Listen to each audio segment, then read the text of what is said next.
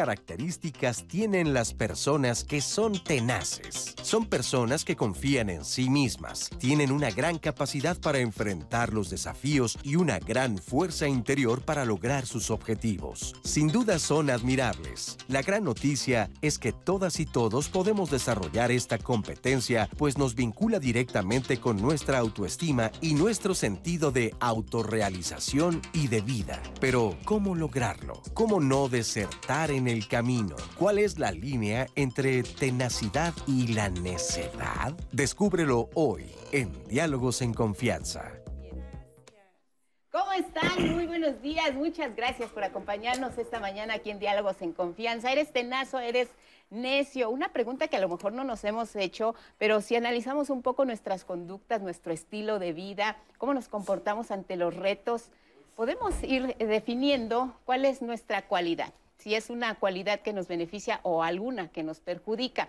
Si tenemos dentro de todo esto un proyecto de vida, será importante conocer con qué herramientas podemos contar para llevarlo a cabo porque a lo largo de nuestra existencia se nos presentan muchos retos, la vida cambia constantemente y nosotros tenemos que cambiar con ella y tenemos siempre que tener muy claro qué es lo que queremos lograr. Y para eso esta mañana vamos a definir con los expertos, con los especialistas y con ustedes qué nos conviene más, ser tenaces o ser necios y bajo qué circunstancias. Así que participen, pendientes siempre de sus comentarios. Anaí, esta mañana, ¿cómo estás? Bienvenida. Lupita, buenos días. Pues muy contenta de estar el día de hoy con todos ustedes. Y pues quiero decirles que vamos a tener mucho programa rico y información rica porque hay variedad de puntos de vista hoy con nuestros especialistas. Estoy seguro que vamos a aprender muchísimo el día de hoy. Y pues ya están conectados ahorita, ya los estoy viendo en Facebook, en YouTube. Ya nos están mandando saludos desde Chihuahua, María Guadalupe, por acá en Berta Peña, saludos desde Linares, Nuevo León. Así que pues conéctense con nosotros, estamos en Facebook, recibiendo sus comentarios en YouTube en vivo para que lo estemos compartiendo con los especialistas a lo largo del programa. Y por supuesto todo el equipo del Centro de Contacto con la Audiencia en el teléfono 5551 66 4000 que me comparten sus llamadas y las voy a estar compartiendo también a lo largo del programa. No se lo pierda, vamos a estar trabajando en conjunto para hacer este programa de la mano. Así que, pues escríbanos, coméntenos, llámenos. Estamos al pendiente, como siempre, que dice Lupita, de sus comentarios. Muy bien, pues muchas gracias Anaí, gracias a nuestras intérpretes en lengua de señas mexicana que también nos van a acompañar esta mañana. Estará por supuesto Istiel Caneda con nosotros. Y bueno, vamos a iniciar con la pregunta que le hicimos a las personas que eh, amablemente siempre nos responden cuando tenemos algún sondeo que consultarles aquí en Diálogos en Confianza. La pregunta es, la tenacidad, ¿ustedes qué creen? ¿La tenacidad se aprende? Esto respondieron.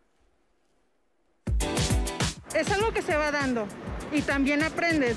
Obviamente de tus padres aprendes porque son tus primeros maestros, pero a través de la vida vas conociendo gente y vas conociendo y vas aprendiendo que la perseverancia te lleva a lugares en donde muy pocas personas llegan porque justamente es difícil ser perseverante. Yo creo que eso te lo enseñan en casa, ¿no? Es uno de los principios que se enseña en casa. Lo que pasa es que lo, conocemos, lo entendemos desde que somos chicos en la familia. Nuestros padres nos inculcan todo eso. Entonces, lógicamente, al, venir la vida, pues seguimos siendo iguales, ¿no? Porque la misma vida te va poniendo en los caminos personas, cosas para seguir adelante. Y pues se van, se van dando. O sea, yo soy de las personas que dice dejar que las cosas tomen su curso. Bueno, pues durante el curso del programa vamos a ver si estas primeras impresiones que nos da el auditorio, que nos dan ustedes, corresponden con la de nuestros especialistas. Se los presento esta mañana. Me da mucho gusto recibirlos. Algunos ya los conocen. Víctor Villalón, psicoterapeuta gestal y especialista en desarrollo humano. ¿Cómo estás? Muy contento de estar acá con ustedes y pues para compartir estas ideas que me parece que es un tema que nos va a permitir también ventanearnos porque no es algo sencillo y como cómo hemos ido construyendo un aprendizaje como mucho más significativo, hacia dónde nos conviene ir, decías tú, qué habilidades nos conviene desarrollar para determinados objetivos o proyectos en nuestra vida. Entonces, contento Muy, bien, Víctor. Pues muchas gracias nosotros igual por tenerte. Además, Víctor es docente del Centro de Estudios de Posgrado del Instituto Humanista de Psicoterapia Gestal, especialista en adicciones y en terapia de pareja. Y nos vas a ayudar mucho, Víctor, porque uno de nuestros testimonios también tiene que ver con este tema de las adicciones y cómo una persona a través de la tenacidad logró recuperarse, logró salir adelante. Entonces es un tema muy interesante que, que nos vas a poder ayudar mucho con eso. Estela Torroella Chávez, ¿cómo estás? ¿Torroella o Tor Torroella? Torroella. Torroella Chávez. Logoterapeuta y analista existencial de la Sociedad Mexicana de Análisis Existencial y Logoterapia. ¿Cómo estás? Bienvenida, Muy bien. gracias. Muy contenta de estar aquí compartiendo con todos. Nos vas a ayudar también a saber cuál es, hacia dónde debe inclinarse la balanza, tenacidad o necedad. Sí. ¿no? Y claro, y sabes, esta parte de incorporar y de reconocer nuestra humanidad, porque ambos polos son parte de nuestra humanidad. Entonces creo que es importante este programa para identificar cuándo sí, cuándo no. Claro. ¿No? No, no, no polarizarme o esto o lo otro. Sí, que no nos casemos con ninguno de los dos conceptos. No ser que- necios.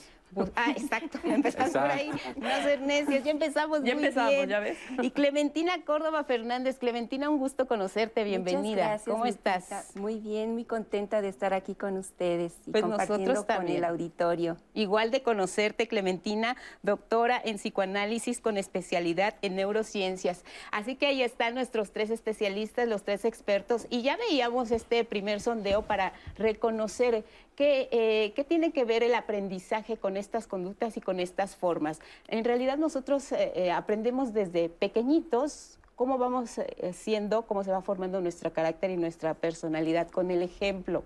Este primer ejemplo de ser tenaces o de ser necios, lo estamos aprendiendo ¿dónde? En nuestro primer contacto con la realidad y con la vida. Fí- Fíjate que, que- que me gustó el testimonio porque realmente los seres humanos somos muy sabios. Y sí, ciertamente nuestras primeras figuras significativas o nuestras Claro. figuras cuidadoras no siempre son papá y mamá, idealmente sí, pero creo que nuestros aprendizajes sí nacemos personas y nos vamos, nacemos humanos y nos vamos haciendo personas a partir de los aprendizajes. Y uso esta metáfora porque ciertamente vamos a aprender de varias vías. No necesariamente es que nuestros papás nos lo enseñan de forma directa, porque a veces lo podemos aprender por carencia. Cuando no hay un modelaje de tenacidad o una cualidad positiva o una cualidad que nos ayude a enfrentarnos a la vida, lo podemos aprender por carencia. Porque ciertamente si nuestros padres nos lo van a modelar, el, el aprendizaje como mucho más importante y significativo, ese es el que nos lo van modelando nuestras figuras que nos apoyan en nuestra crianza. Y ciertamente esta primera base de formación, como lo acabas de ver en los testimonios y que seguramente lo vamos a ver desde distintos aspectos, cómo aprendemos y para qué aprendemos algo para poder enfrentarnos al mundo. Y ciertamente cuando dices, si es de nuestros papás, sí. Sí. Sí somos muy importantes las figuras cuidadoras, nuestras primeras figuras cuidadoras, en darnos estos valores y estos aprendizajes. Y ciertamente sí los aprendemos en dos vías importantes, porque nos lo enseñan de forma directa, es decir, de manera directa nos los enseñan, o por carencia. A veces la ausencia de un valor o de una cualidad la aprendemos, es decir, cuando no hay un apoyo suficiente, la sabiduría humana nos hace decir, yo quiero salir adelante. Vamos a ver en algunos testimonios, y seguramente algunas personas ya lo dijeron, que tal vez vienen de entornos muy adversos, Sí. y desde esta adversidad aparece esta cualidad que no sabemos si es necedad o tenacidad o cuál de las dos, ya ahorita lo vamos a ver, pero aparece esta cualidad que hace que surja un deseo de resolver algo y de obtener algo, que puede ser una meta deportiva, un estudio o algo. Y entonces ciertamente puede no necesariamente que mi papá me enseñó a ser tenaz, que eso es como obvio, ¿no? Si yo tengo un entorno que me provee de este valor, de la perseverancia, de la dedicación, pues lo voy a aprender por modelaje, que es esta educación que yo imito y aprendo.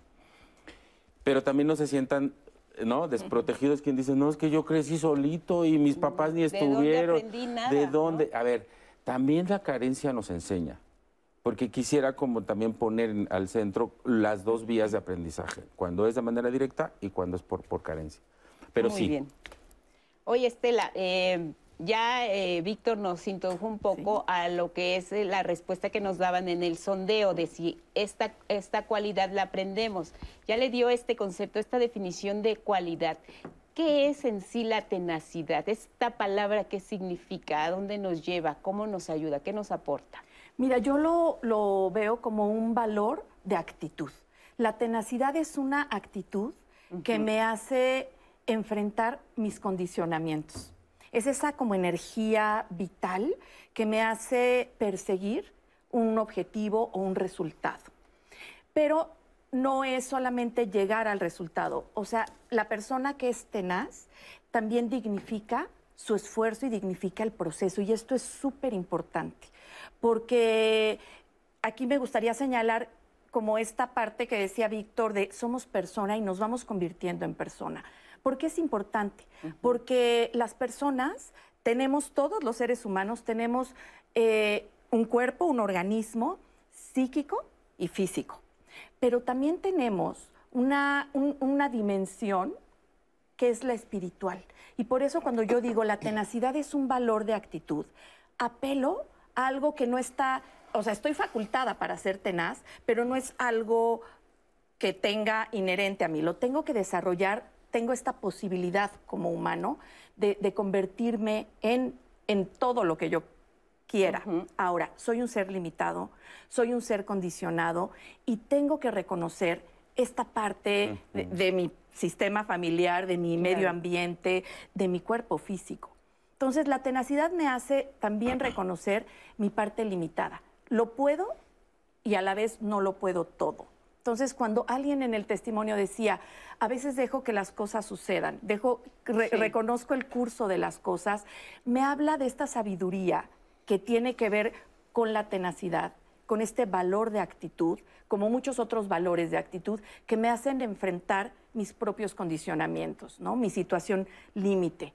La pandemia misma es, un, es una situación límite que me confronta con, con, lo que puedo y con lo que no puedo.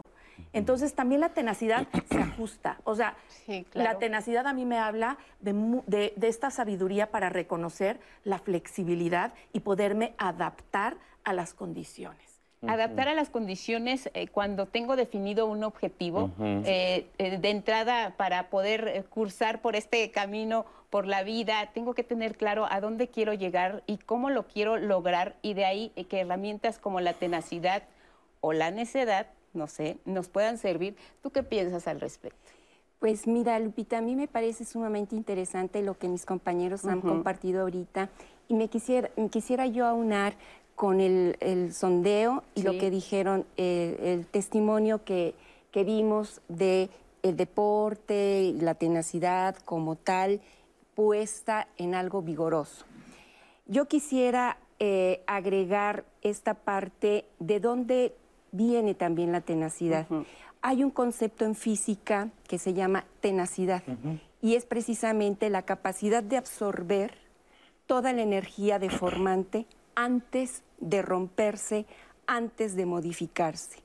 es como una, están las coordenadas y está una línea así, y dentro de esta línea se va subiendo y, y ahí está mucho lo que dijo Víctor y lo que dijo Estela en esta subida de la curva, en una parte está la resiliencia, que es parte también un tema físico, y ahorita voy a explicar por qué esta, esta parte. Y después se va la línea hacia arriba. ¿Por qué? Porque el material se adapta al medio, que es mucho de lo que decía Estela, estar eh, adaptándose con respecto a los condicionamientos del medio. Aquí me gustaría responder a lo que tú me has preguntado en el sentido de que es una interacción.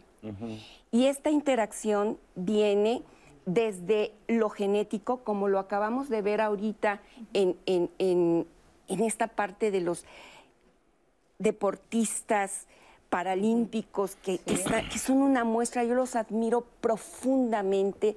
Y lo que decía Víctor, ¿de qué están hechos? ¿De dónde surge?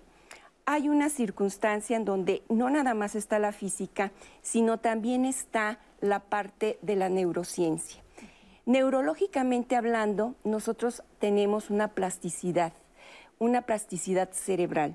¿Qué significa esto? Es la capacidad de nuestro cerebro de reorganizarse ante los eventos del exterior. Entonces, Cuando nosotros hablamos de esta plasticidad, estamos hablando de que hay una parte genética, y esto aúna mucho lo que dice Víctor. Eh, eh, está con lo que ya nacimos, pero está el aprendizaje.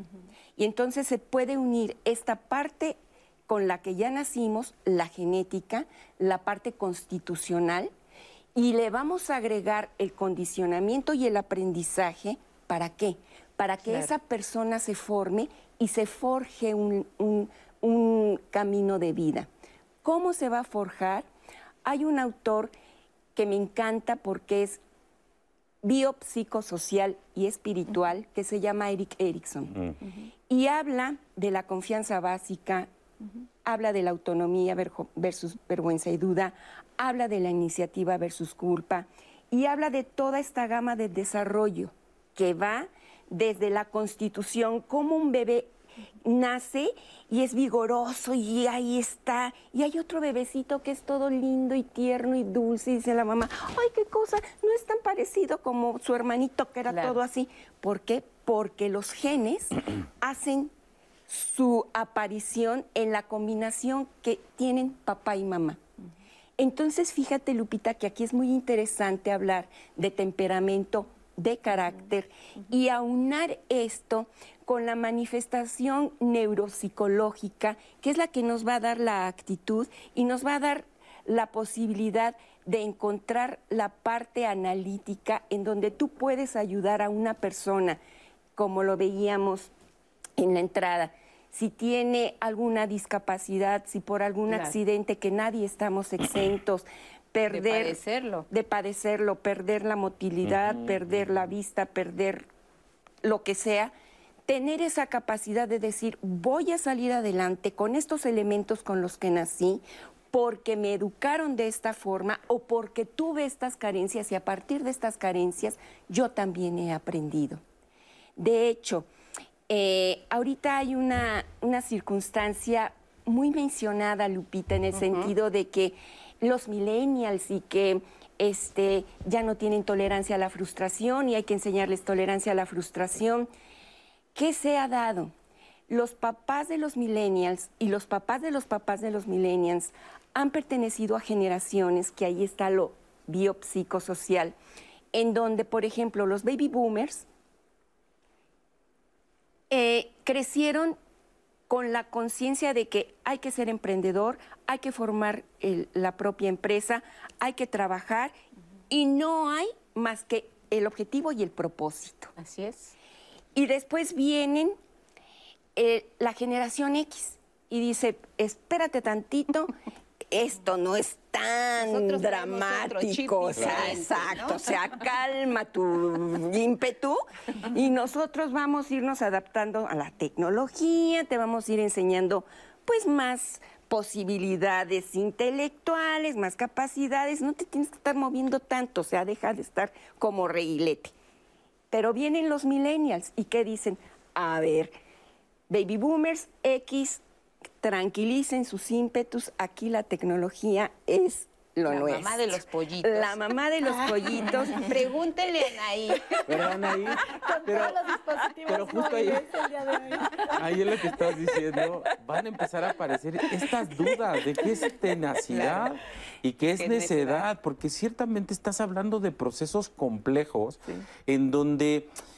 Fíjate, tú estás hablando de las neurociencias y hay algo que, en neurociencias también existe, que es la epigenética. ¿Qué es eso? Que es que las condiciones del entorno modifican mi genética. Y entonces, por ejemplo, y bueno, tú sabes más de eso porque tú eres la experta, pero fíjate, nada más quisiera señalar algo, porque el sufrimiento humano empieza en donde yo empiezo a desear lo que el otro tiene. Es decir, es que el deportista logró la medalla olímpica, mi amigo sacó mención honorífica y yo, ¿por qué no? Mi hermana corre más y yo no. ¿Será que no soy tenaz? ¿Será que me falta algo? Y ahí empieza el sufrimiento porque pese a las condiciones de interacción en donde nosotros estamos oyendo por parte de Clementina, ¿cuántos factores influyen en los procesos humanos? Un montón. Todos. Un montón. Entonces de pronto, socialmente estamos cambiando, la sociedad ha cambiado, las ideas han cambiado, la manera de entendernos en la vida ha cambiado. Y a ratitos estas diferencias generan un montón de frustración en las personas porque entonces quiero cumplir con ciertos estereotipos y estándares y no hay de fondo las condiciones de mirar quién soy yo. ¿Quién es el individuo que está deseando sacar puro 10? Porque el que saca 10, que son el, valor de la inteligencia cognitiva, quisiera sacar puro 10, pero hay otro que tiene un valor de la inteligencia social y ese no está evaluado. Sí, de, entrada lo que tú nos estás planteando y lo que nos decía Clementina es que, bueno, entiendo que todos nacemos con un talento que tenemos que aprender a reconocer y explotar. Claro. Pero además todos somos únicos e irrepetibles. Y eso Nadie es lo se parece a nosotros y no tenemos por qué compararnos. Porque caemos mucho en esa tentación de lo que tú dices, ¿por qué él sí y yo no? Estamos en un, en un acto de comparación que nos, eh, de entrada, pues nos bloquea y no, y no nos pone en una situación de ventaja al reconocer cuáles, si él tiene estas cualidades, cuáles son las mías y cuáles serían mis herramientas para lograrlo. Los invito a ver un testimonio. Vamos a ver qué nos dice esta mañana Alberto Moreno, que quería estudiar letras y él se dio cuenta cuál era su entorno, analizó cuáles eran las condiciones en las que se encontraba y de ahí pudo derivar qué era lo que necesitaba para lograr su propósito de vida. Albert. A ver, vamos a ver. Tengo 27 años y soy un emprendedor y la verdad es que a mí me hubiera gustado estudiar letras, pero después me, decidí por estudiar mercadotecnia. Desde que yo iba en segundo o tercer semestre deseaba crear una empresa. Veía cómo mis compañeros y compañeras venían de familias emprendedoras. Yo no venía de una familia emprendedora, pero quería alcanzar ese sueño. La mercadotecnia me gustó tanto en el tema del consumidor y del comportamiento y demás que eso me llevó ahora a estudiar otra carrera que es psicología. Entonces, al final, en el camino uno se va complementando y va descubriendo estas pasiones. Creo que el punto es perseguirlas y trabajar para poder construirlas. Creo que en mi caso la tenacidad viene desde mi casa y sobre todo de mi mamá. Mi mamá es una mujer fuerte, valiente, eh, generosa y creo que es una de las mujeres más tenaces que he podido conocer a lo largo de la vida. Y por ejemplo, de mi papá tengo esta escuela de eh, siempre encontrar soluciones. Mi papá es una persona que siempre te dice que debe haber una manera de hacer las cosas y entonces busca, le llamamos ahora pensamiento lateral, pero en ese momento era encuentra una alternativa. Y entonces a partir de eso, pues yo traigo esta, óptica de que podemos construir las cosas siempre que pongamos empeño, trabajo y pues obviamente perseverancia para cumplir. En la realidad hay cosas que podemos controlar, hay cosas que no podemos controlar y la tenacidad se basa en que las cosas que sí podemos controlar las podamos, pues vamos a decirlo así, acomodarlo, moverlas, jugarlas a favor para que entonces podamos llegar al cumplimiento de los objetivos. A veces la mejor solución es que no hay soluciones y entonces la mejor solución es adoptar otra ruta eh, para poder llegar al camino. Pero mientras no se pierda de vista el objetivo final, mientras la esencia permanezca, siempre podremos construir o encontrar caminos para poder construir y llegar a esa meta.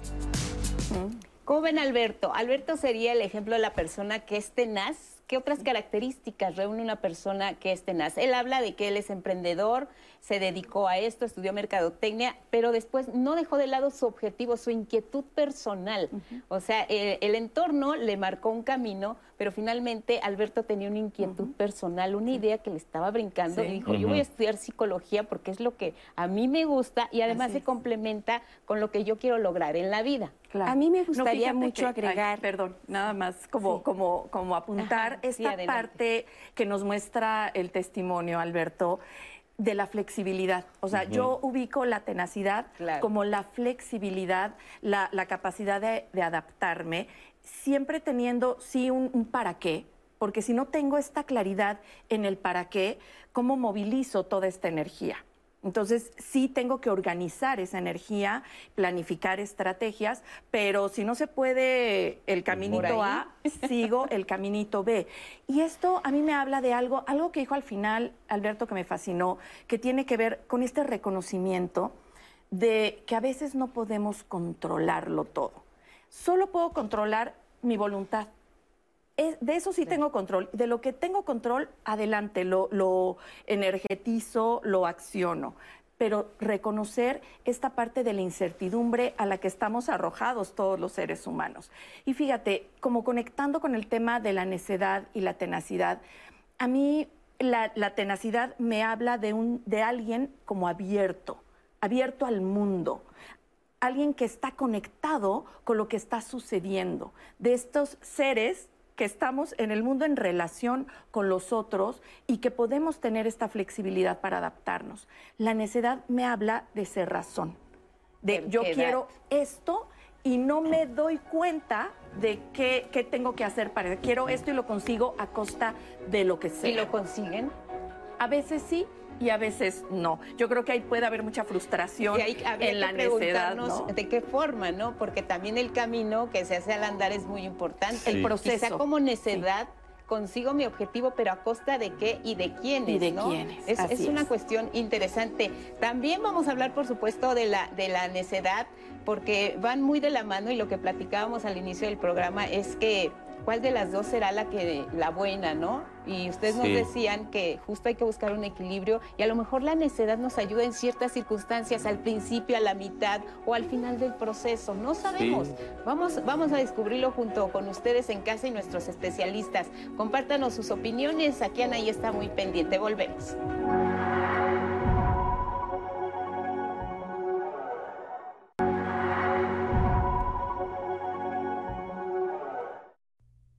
La vida no es fácil para ninguno de nosotros, pero ¿qué importa? Hay que perseverar y sobre todo, tener confianza en uno mismo. Marie Curie, física francesa.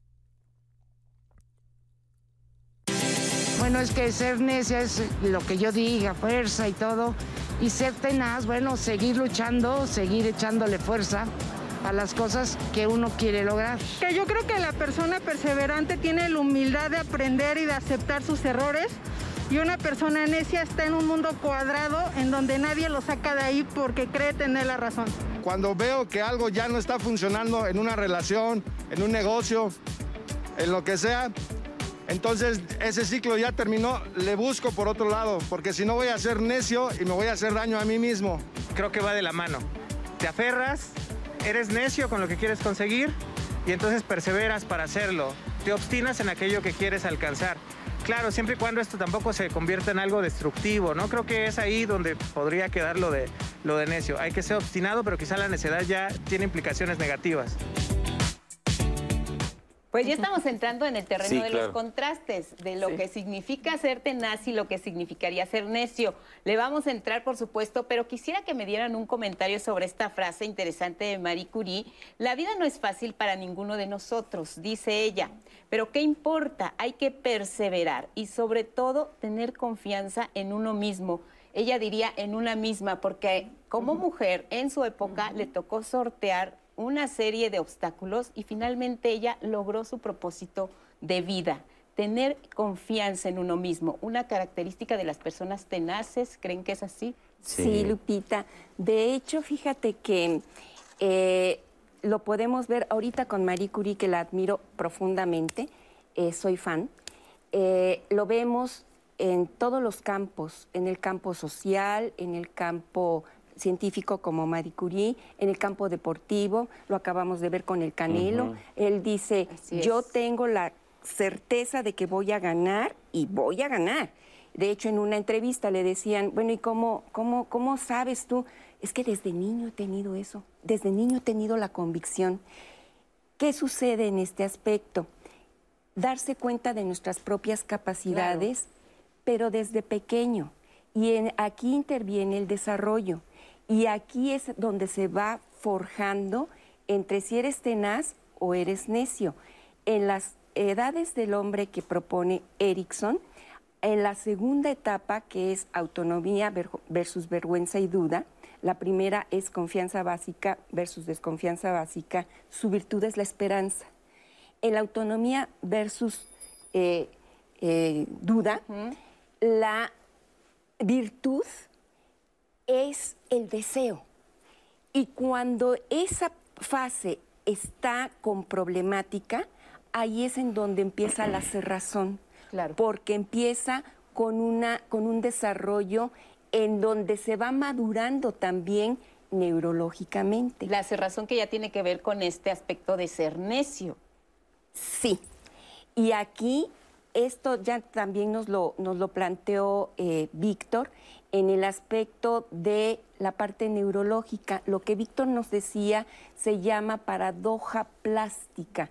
Y el neurólogo español Blas León fue, eh, Pascal León, fue el que introdujo este término de neuroplastía, neuroplasticidad neuronal. Y él dijo, la neuroplasticidad neuronal vamos a ponerla en un ejemplo clarísimo que todo mundo va a entender. Vamos a hacer de cuenta que estamos en la cima de una montaña con la nieve em, blanda. Cuando somos neuroplásticamente activos, cuando tenemos neuroplasticidad neuronal, tenemos un trineo y vemos varios caminos y vamos bajando por esos varios caminos. Pero cuando no hay neuroplasticidad, ¿qué hacemos? Agarramos el mismo camino y entonces la misma nieve va, haciendo un surco y tú caes en ese surco, en ese surco, en ese surco, a tal grado que ya te, te, tapa. Y es lo que dice Estela. Te entras en una cerrazón en ese camino y ahí es en donde Pascal León dice, ahí está la paradoja plástica. Y ahí está tanto lo positivo de la neuroplastía como lo negativo. Si tú solamente tomas un camino, hombre o mujer al agua, necesitas tener alternativas, necesitas dimensionar para poder decidir y ahí probar tus capacidades. Y lo que hablaban también y puntualizabas en tanto a cada quien somos diferente, no tenemos que compararnos con nadie, es tocar un poco las inteligencias múltiples de Garner. Garner dice, no el que saca puros dieces en la universidad es el, inteligente. Hay varias inteligencias. Está, él propone ocho. Eh, dentro de esas está la musical, la motriz, donde están los deportistas, la social, donde están los líderes sociales. Y él plantea lo que tú mencionabas hace ratito, tenemos nuestras propias capacidades. ¿Dónde perdemos? En el momento en que nos empezamos a comparar con los demás. No, y además suele ocurrir, no sé si les ha pasado a ustedes también, que dentro de una carrera universitaria o un salón de clases, resulta que tu compañero o compañera, que era el más listo, el más inteligente, el que tenía 10, el que lo imaginabas en la NASA, no sé. No le va mejor. no le va tan bien como, como a, otros colegas. Pero bueno, ahorita, fíjense, yo, sí quisiera diferenciar algo que se está hablando, como esto decías que pues vamos aprendiendo cosas y qué es necio y qué es ser tenaz. Ya nos hablamos de estos procesos orgánicos que va más allá de qué, qué puedo, qué no puedo. Porque lo que nos explicabas ahorita, Clementina, creo que nos ayuda a entender que somos seres que somos multidimensionales, tenemos muchas dimensiones. Y entonces estas dimensiones genéticas, biológicas y sociales nos van a ayudar a entender algo. ¿Qué pasa cuando alguien se encuentra entre el, de 10 resulta que no es el más exitoso y yo viví frustrado por querer ser el de 10? Y me hice necio y quise estudiar filosofía y a mí ni me gusta la filosofía y tengo una carrera y me siento fracasado y no me siento feliz porque no me permití mirar otras opciones. La tenacidad tiene que ver con una cualidad de apertura, con una cualidad de estar abierto al aprendizaje, como este testimonio del psicólogo que nos dice, yo tenía una idea, pero vi mis condiciones en el entorno, aprendí de mi madre y aprendí esto de mi padre, y esto habla de la tenacidad, la capacidad y la apertura de ver en el entorno las condiciones de nutrirme de él y de ser flexible ante eso. Es decir, la tenacidad tiene que ver con una cualidad de flexibilidad, hay movimiento.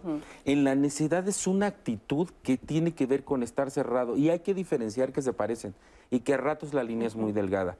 Cuando soy necio estoy cerrado y no estoy abierto a oír otras cosas, por muchas cosas, por cuestiones orgánicas, porque no tengo las condiciones, porque puedo estar defendiendo temas de género, traumas o algunos aspectos que me pueden impedir estar abierto a oír del entorno cosas.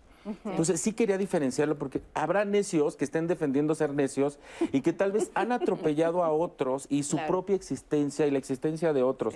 Porque el necio no oye, el necio atropella. En la necedad no estoy abierto a las opciones de aprender. Si este joven que tiene una carrera y es emprendedor hubiera sido necio, estuviera tal vez sin nada en las manos, porque no se permitió aprender de las posibilidades. Ahora hablábamos también de este tema de cuestión de género. ¿Quiénes Claro. son más necios, los hombres o las mujeres? Difícilmente eh, compartíamos en, en el corte que podemos tener un- una dimensión exacta de hacia dónde se inclina la balanza, porque las circunstancias pueden ser muy distintas en Claro. este asunto. No, y hay muchos condicionamientos culturales para, para cada género. Y creo que ambos géneros nos hemos confrontado con el, con el cambio que si no, Sí. no cambiamos no sobrevivimos. Hoy los hombres están siendo confrontados fuertemente por un movimiento feminista, ¿no? Y hablan de, de construcción. Es decir, tengo que dejar de ser lo que he sido para seguir siendo. Y esto es muy importante, es decir, ser hombre o ser mujer no es algo definitivo, es algo que vamos construyendo. Mm. Y a mí es algo que me gusta mucho cuando tengo en terapia a pacientes que, que me dicen, uy, no, mi esposo, no, él no cree en las terapias, ¿no? Ahí hay inflexibilidad, yo no sé si son... eh, Necios. Pero la verdad es que en el mundo en el que nos movemos nosotros, eh, incluso Víctor decía, pues en mi mundo los hombres son muy flexibles, pues porque es un mundo abierto a las emociones, a la incertidumbre, pero hay territorios que nos invitan, y puede ser mujer también, que nos invitan a la cerrazón, y, y donde es una cuestión de sobrevivencia, la necedad.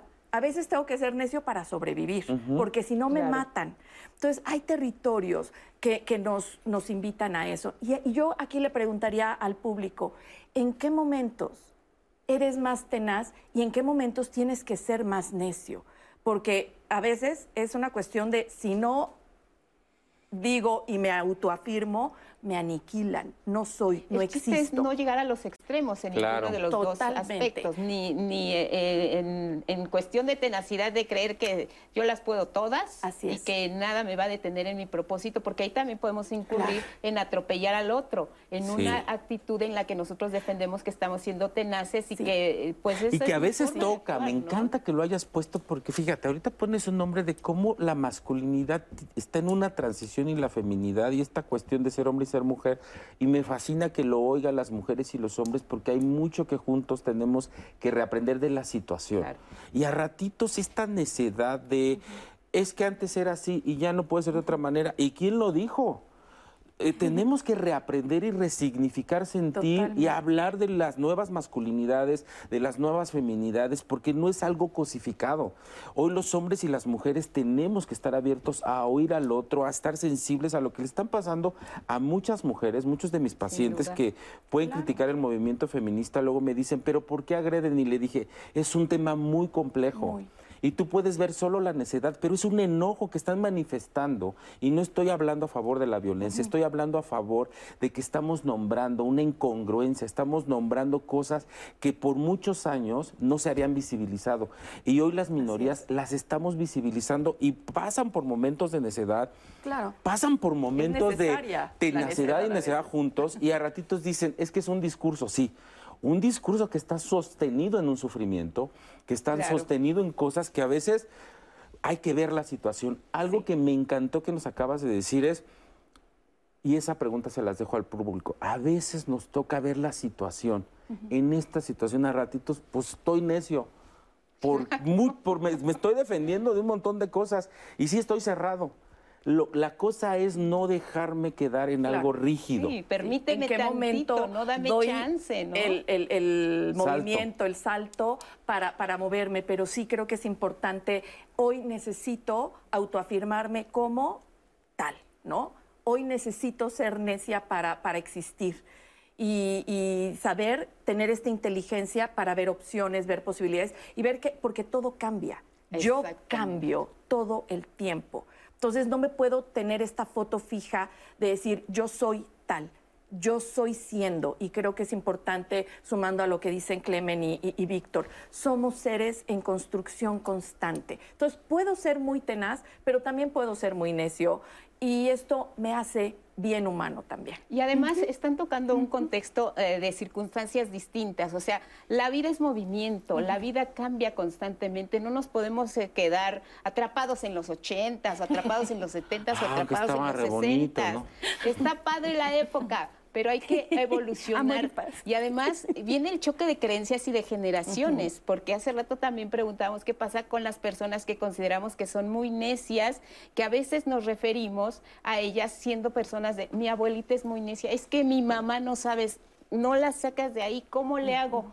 Eh, eh, y, estamos eh, encasillando a cierto sector de la población ante estas actitudes. ¿Qué hacemos con, con estas formas de pensar nuestras que logran, este, que hacen estereotipos, pero también qué pasa con las gentes que verdaderamente no ceden ni un ápice de terreno. el tema es que nos cosificamos, porque tendemos a cosificarnos cuando hablamos de si los hombres o las mujeres, ahí hay mucha cosificación. ¿Qué es esto? Que entonces no hay movimiento. Y entonces mi mamá es muy necia.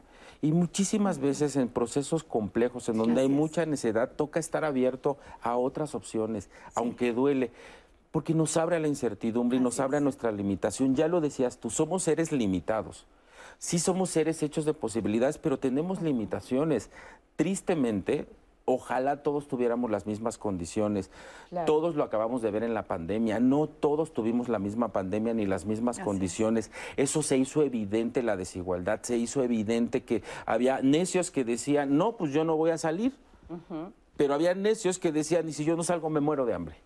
Y había necios que decían, pues yo voy a defender mis ideas. Y entonces lo que estoy diciendo es que a ratitos una conducta responde a un contexto, responde a una situación. Y es fácil verlo desde otro contexto y decir, ay, pues qué necia eres. No, vente a mi trinchera. Porque algo que lo que nos, nos, ayudaría a entender es esta falta de empatía, de poder entender que estas diferencias nos hablarían a poder acercarnos a la situación y aproximarnos qué queremos esta mañana. Tanto el necio como el tenaz. Como el tenaz y el necio, porque el tenaz a veces puede decir, no, yo oigo a este psicólogo que dice, qué padre, y lo aplaudo, no, pues yo me tuve que enfrentar. Y a veces parece fácil. Todos estos discursos que se dicen y que muchísima gente que no tiene las condiciones para muchas cosas, se siente frustrado de que no tiene eso. Y yo lo que le diría a los jóvenes, no estoy apelando al conformismo, sino a abrirnos a posibilidades de cuál es nuestra verdad y nuestra realidad este joven no habla del sufrimiento, de los desvelos, de lo que tuvo que hacer, dice, si se tuvo que subir al camión, si tuvo que leer libros, que si se tuvo que ir a la biblioteca, que si perdió a la novia, que si no tuvo novia, que si lo dejaron. Hablemos de la incomodidad, porque a ratitos siempre hablamos en la tenacidad de nombres, que mira, yo doy clases y tengo muchos pacientes. Es como la fotografía que subes a las redes sociales, la mejor cara de tu vida, ¿no? Cuando y, aquí hay detrás, Y no hablo de los momentos de sufrimiento, de los momentos de incomodidad en donde me quedo solo y no entiendo. Yo soy docente y les comentaba a mis colegas en, la salita que, que la pandemia me obligó a virtualizar mis clases y me topé con un montón de frustración. Y mi necedad de no, es que las clases son presenciales y no, vamos a regresar. Y la realidad me decía, pues si no te abres a las posibilidades, no das clases. Y entonces, pues a pedir apoyo y me enfrentaba y a tocar mi vergüenza y mi incomodidad porque nos decía Clementina, desde etapas muy tempranas vemos la importancia de las emociones relacionales, la vergüenza, la culpa de no ser adecuado al mundo. Porque la vergüenza es una emoción social. Y entonces, si yo soy alguien que no me estaba sintiendo adecuado en el mundo, pues ¿cómo me pongo como docente? Y les cuento pues ahí me ven. Y mis presentaciones, y tengo una hija que es arquitecta y me ayudó, y mi entorno, y mis pacientes, y gracias a mi vergüenza puesta en el mundo, Hoy doy clases y digo, no, pues ahora las dos cosas, virtuales y presenciales. pero además ahí cambiaste tu, chip, cambiaste tu forma de pensar sobre esa situación, dejaste un poco la necedad, adoptaste una actitud quizá más humilde, de decir, necesito pues de los otros porque yo no les sé, a ver, pues échenme la mano. Dejaste, un poco abandonaste tu necesidad. nuestro ego, porque hay que chismear lo incómodo, porque los tenaces yo lo que les lo, que estoy tratando de poner es que a veces los tenaces no enseñamos o no enseñan los momentos de incomodidad, el desagrado. Existen. El tener que, verme limitado y decir, no sé, solo no puedo. Y todas las renuncias que implican, porque toda elección implica una renuncia. Y en esa renuncia hay sufrimiento. Y claro que conectar con la tenacidad implica conectar con mi libertad para elegirme, pero también con la responsabilidad para asumir las consecuencias de esa elección. Muy bien, vamos con el testimonio de Fernanda Tapia y también ella estuvo con Vico y Vico, me parece que sí es, y ella nos comparte el testimonio de él a través de la definición precisamente de estos dos conceptos. Vico, David Pastor, necedad o tenacidad. Vamos a ver. ¿Eres tenaz o eres necio?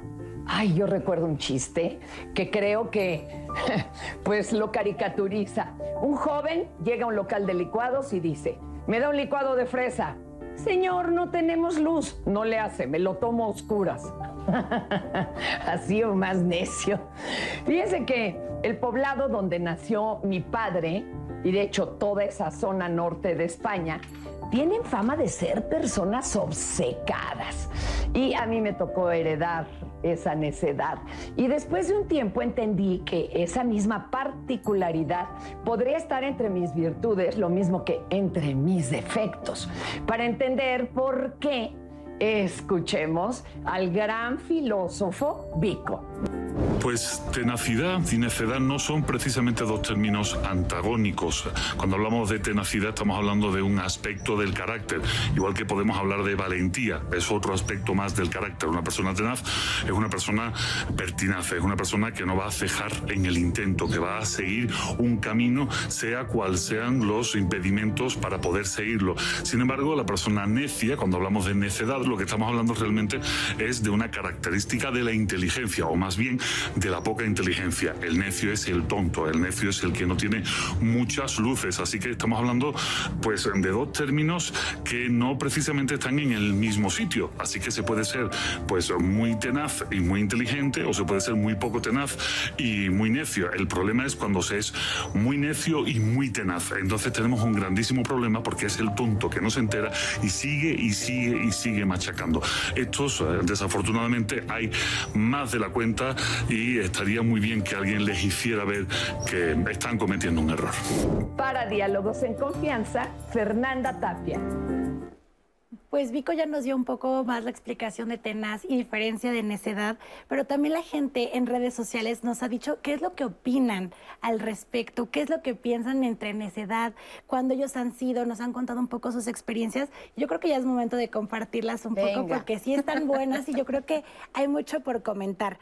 Por ejemplo, Carmen Garrido que nos dice que tiene que ver mucho la inteligencia emocional, que ya lo habíamos hablado previamente. Tiene que ver mucho la diferencia entre tenacidad y necedad con la inteligencia emocional la tenacidad requiere tratar y analizar el panorama del camino a recorrer e iniciar las acciones paso a paso sin dañar a ninguna persona para lograr los objetivos, que es lo que habíamos mencionado previamente. La necedad es el camino de querer a fuerza y en menos tiempo como sea lo que se quiere, sin importar que se atraviese en el camino para lograr lo que realmente quiere la persona. Entre esa necedad está inmersa la envidia hacia otras personas que logran aparentemente deformar fácil sus metas. Hemos encontrado también algunos comentarios en, durante el programa de la palabra envidia. Ahorita les voy a leer otros comentarios para que vean de qué forma el público lo está relacionando con esta parte de necedad. Eh, también Lucy Valle nos hace una pregunta. Me gustaría que aclaren si la tenacidad o necedad aplica solo de manera personal, porque muchos insisten en que otros logren algo a fuerzas, y por ejemplo en ese específico caso ya habla un poco de los papás, que dicen que sus hijos quieren que estudien algo, o esposos que a la fuerza quieren que su pareja sea de tal manera, jefes que exigen que sus empleados actúen de cierta forma. Entonces nos pregunta, por eso la tenacidad sería personal y la, la necedad aplicaría hacia otros o también hacia otros cuando no resulta, cuando las cosas salen cuando nosotros queremos que salgan. Creo que Lucía hace mucho hincapié con lo que mencionaba hace rato Víctor, en el sentido del respeto, pero ahorita lo vamos a, comentar un poco más adelante, porque ella sí nos pregunta, esto, estos dos términos específicamente, ¿solo son personales, individuales, o también hablamos de un colectivo? A mí me gustaría, perdón, como se me hace interesantísima esta pregunta que nos hace Lucy, porque pues, como somos seres en relación, estamos siempre en contexto, siempre estamos eh, en, un mundo, en, condiciones sociales. Y fíjate, estaba escuchándote y pensando cómo hay ciertos contextos que presionan, nos presionan para ser, ¿no? Exitosos. Y la verdad estaba pensando en, eventos que sucedieron a principio de pandemia, eh, en ciertas universidades donde los chicos donde hubo ciertos casos de suicidio por la, la exigencia tan fuerte de ciertas instituciones, ¿no? Y también hay países que son muy exigentes, como en Japón, ¿no? La, gente se vive en una autoexigencia y aunque es autoexigencia, pues confluyo con el medio ambiente. O sea, es mía, pero hago propia el, el introyecto de la exigencia social. Entonces, evidentemente hay una responsabilidad individual.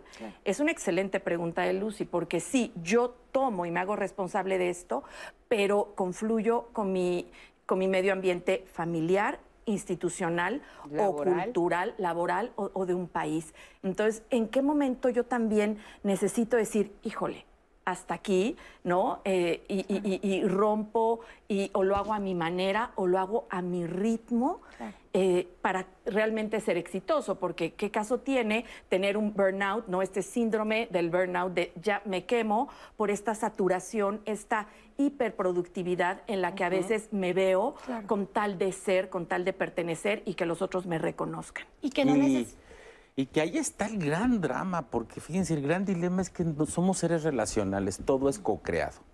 Realmente sí, lo que acabas de contestar, es, me sumo a esto porque cuando haces esta pregunta, ¿es mío o es del entorno? ¿Es de veras algo que yo quiero o yo quiero que mis hijos estudien a pesar de todo su sufrimiento mío, de la familia, el dinero, la economía? Esto no está jalando, estoy siendo necio, como nos decía Vico, es decir, ya que se dé cuenta que su hijo no va a acabar una carrera, que se está acabando lavando ajeno, trabajando para pagarle una universidad privada y está necia con que acabe la carrera. Y entonces ahí es a donde nos toca ver cuál es la presión y el detonante social porque sí, ciertamente no es no responsabilizarnos, al contrario, es corresponsabilizarnos de qué ideas me estoy tragando del mundo, que toca cuestionarlas, porque a ratitos... Hemos Estás comprando problemas de a gratis, ¿no? Hemos introyectado esta sociedad del rendimiento y del emprendedor, del emprender y de hacer y del deber ser y entonces tengo que ser el mejor y entonces tengo que tener hijos exitosos, pareja exitosa, todo como de 10 y eso es lo que publicamos en las redes sociales que son muy buenas, que nos ayudan en muchas cosas, pero también nos joden en muchas cosas porque nos hacen tener ideas falsas y equivocadas de la realidad qué es la realidad de esto que acabas de decir, quién co-crea esto, cómo se co-construye esta idea de, ¿Por qué envidio esto? Yo a los jóvenes los cuestiono todo el tiempo. ¿Por qué dices que vas tarde si tienes 25 años, ya acabaste la maestría, estás trabajando y dónde dice que tú ya tienes que vivir solo, que ganar una cantidad exorbitante de dinero, que tener pareja y que ya sentirte realizado y ya estar viajando por el mundo? ¿Dónde aprendiste eso? Este ejemplo, lo que estoy tratando de decirles es un poco de, respondiendo a la pregunta. ¿Es mío o es del entorno? es de ambos. Así es. Clemente. A mí me gustaría incluso responder esto que estaban este, queriendo saber eh, el, público en tanto a las experiencias. De esto que estás comentando, hay algo súper claro que yo experimenté con mis alumnos. Yo di clases a alumnos de primer semestre de psicología y di clases de noveno semestre a alumnos de psicología. A los de noveno semestre los preparé para Ceneval. ¿Qué sucedió? Esto que tú hablas de lo que hay que ser exitoso, hay que sacarse 10, hay que saque, yo les cambié el panorama y les dije, aquí yo no les voy a soplar. Clement, pero no, ahorita nos sigues contando porque vamos a ir a un corte súper rápido y regresamos. Sí. Gracias continuará. Continuará.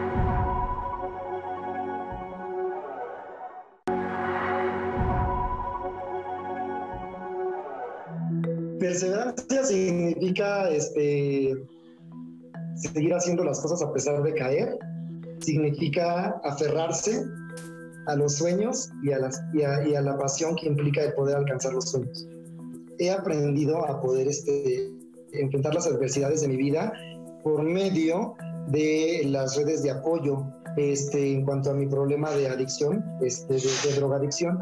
En cuanto a mi problema de, de, SIDA en un principio y ahora VIH, me ha ayudado las instituciones de salud y también los grupos de autoapoyo, porque pensaba que realmente era un castigo para mí, pero después con la guía que se me da, ya fue como yo pude realmente comprender que solo no iba a poder, que era algo más grande que yo y que pues necesitaba el apoyo de, este, de, los que estuvieran a mi alrededor, que ya tuvieran la experiencia de cómo hacer las cosas. Es igual, cuando llego a un grupo de autoapoyo de VIH, también este, veo como compañeros que han vivido con, con SIDA y con VIH pueden tener una vida normal y pueden este, nuevamente adherirse a la comunidad y poder seguir funcionando este, a pesar del diagnóstico.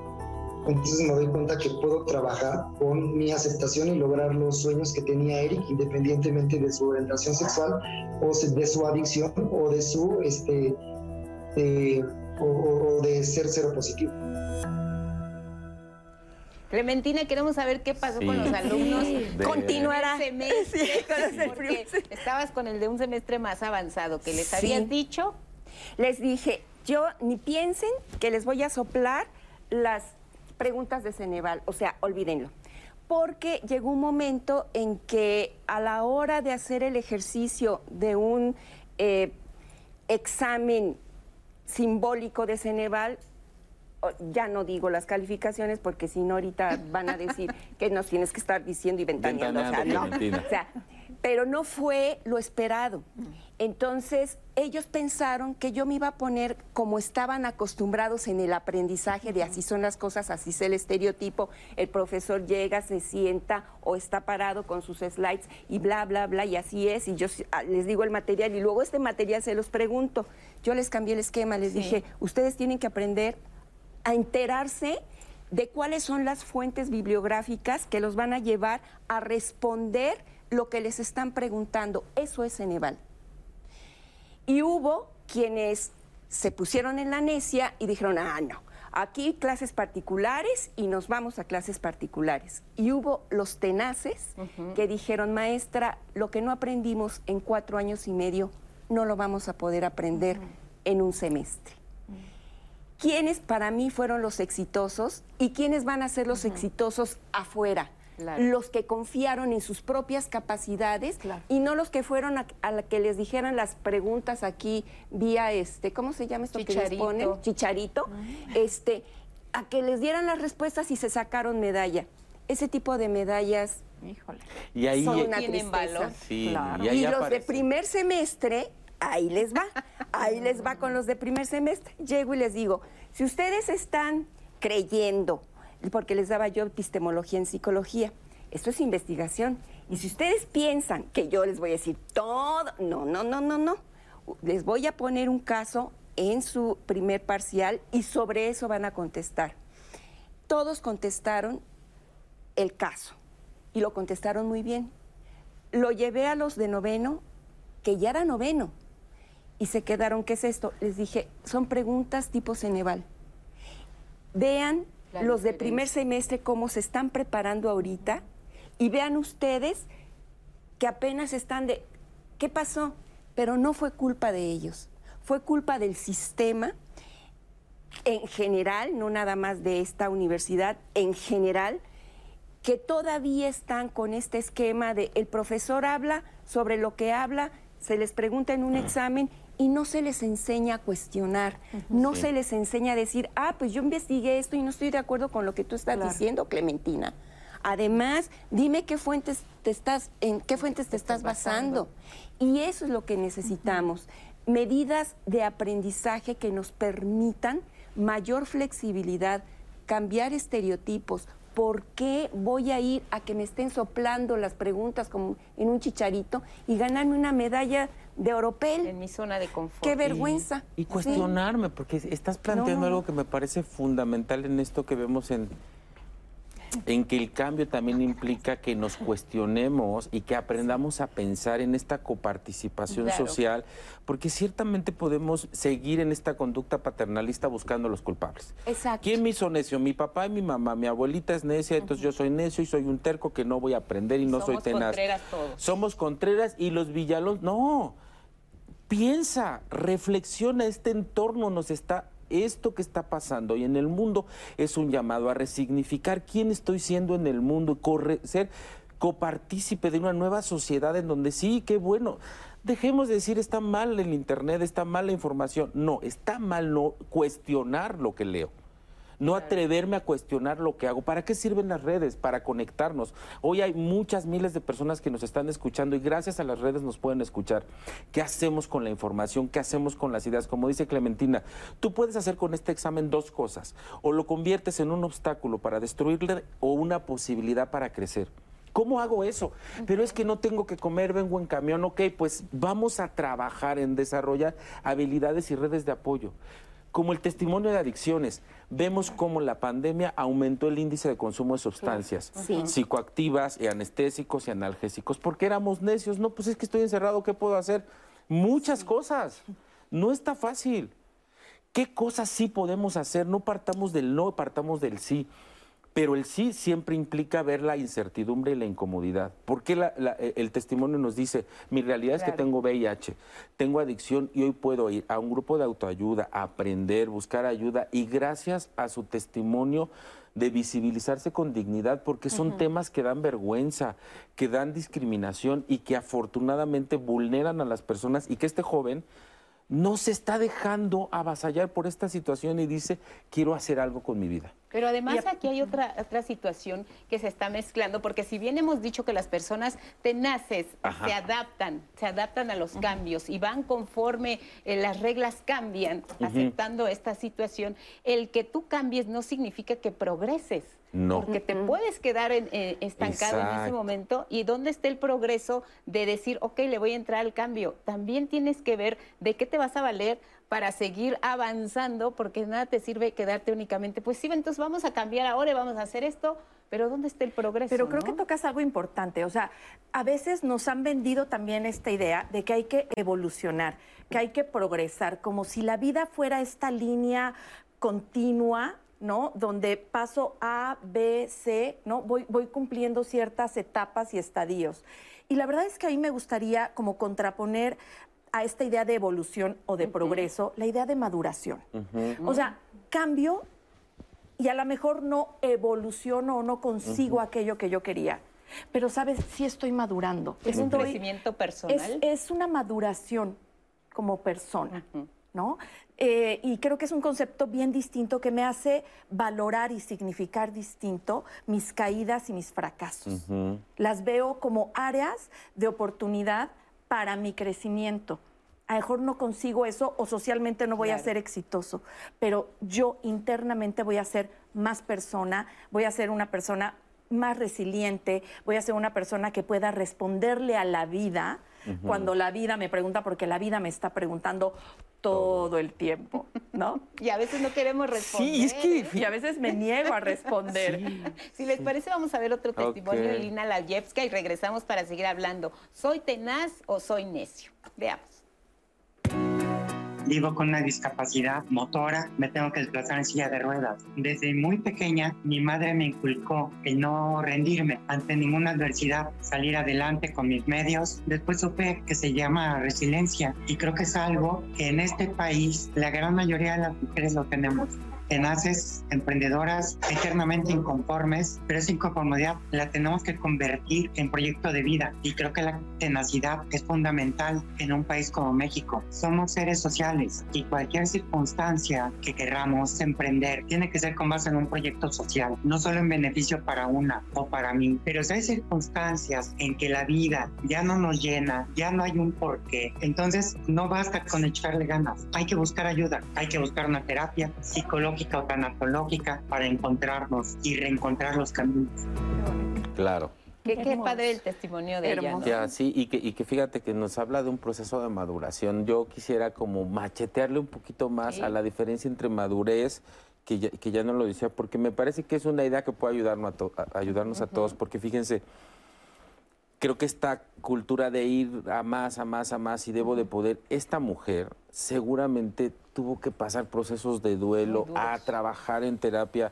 Y lo que vemos es alguien enfrentándose a su, a su realidad con dignidad, con responsabilidad. Pero hay que conocernos. Fíjense que podemos más de lo que nos han dicho que podemos. podemos más con el dolor, con la frustración, porque la resiliencia es esta cualidad que tiene que ver, y que ya nos decías un poquito, Clemente, que viene de la física y que es que los metales salen mejorados. ¿No? Cuando son expuestos a altas, ¿no?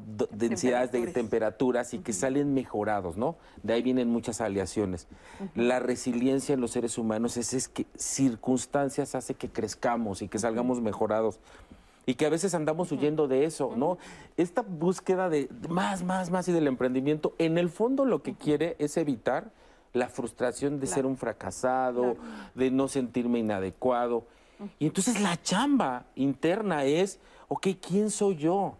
Yo les digo a mis estudiantes o a, mis pacientes, yo no te voy a decir quién eres, te voy a recordar quién has olvidado que eres.